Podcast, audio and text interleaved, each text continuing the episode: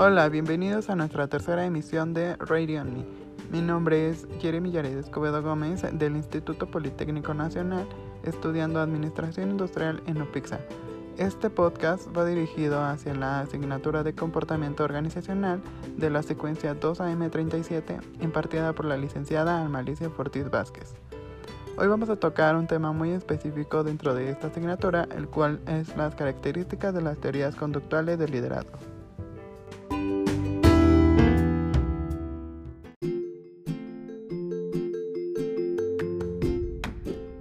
Para comenzar, tenemos que entender que las teorías conductuales del liderazgo tienen un fondo en común, el cual todas tratan de buscar cuáles son las conductas de los líderes más eficientes y eficaces, igual de qué manera deben de ser para lograr desempeñarse mejor en su trabajo como líderes, y los estudios fueron cuatro, todos estos con resultados muy similares.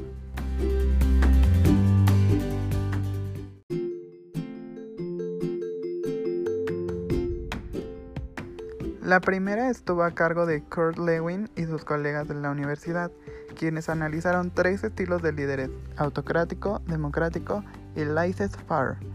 El primero, el estilo autocrático, corresponde al líder dictador, centralizado por la autoridad, que limita la participación de los empleados y toma decisiones unilaterales.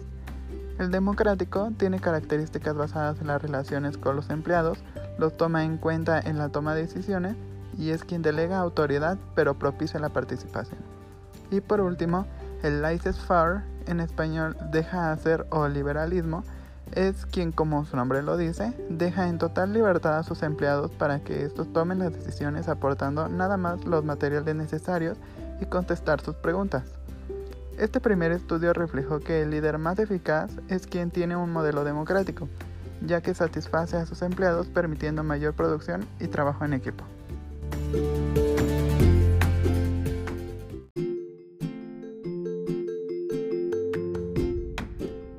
Los segundos en estudiar las conductas de los líderes fueron los investigadores de la Universidad de Ohio, quienes empezaron con más de mil dimensiones en su lista hasta llegar a reducirlas a dos categorías. La primera, la estructura inicial, se mantiene en que el líder define y estructura su rol y el de los empleados para alcanzar las metas organiza el trabajo en equipo y las relaciones laborales asignando tareas concretas. Y la segunda, llamada consideración, es la medida en que un líder establece relaciones a partir de la confianza, el respeto y las opiniones de los empleados. Es amigable y trata a todos por igual.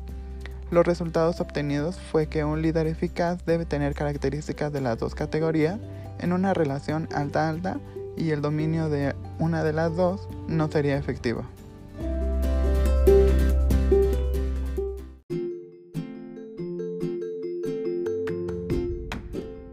Los terceros estudios fueron realizados en el Centro de Investigaciones de la Universidad de Michigan, en el mismo momento que se realizaban los de Ohio.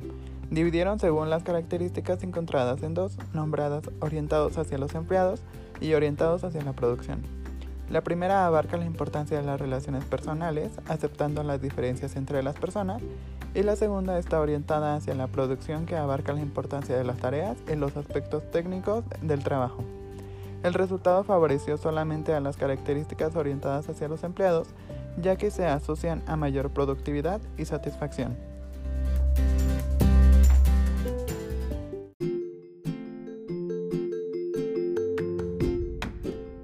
El cuarto y último estudio elaborado por Robert Blake y Jane Monton, llamado Rejilla de Liderazgo, es basada en el estilo relativo al interés por las personas y al interés por la producción. Sin embargo, este último estudio tiene un lado negativo, ya que no habla sobre lo que hace que un líder sea efectivo, sino que presenta un marco conceptual del estilo de líder y no hay evidencia para sustentar que los resultados obtenidos son más eficaces.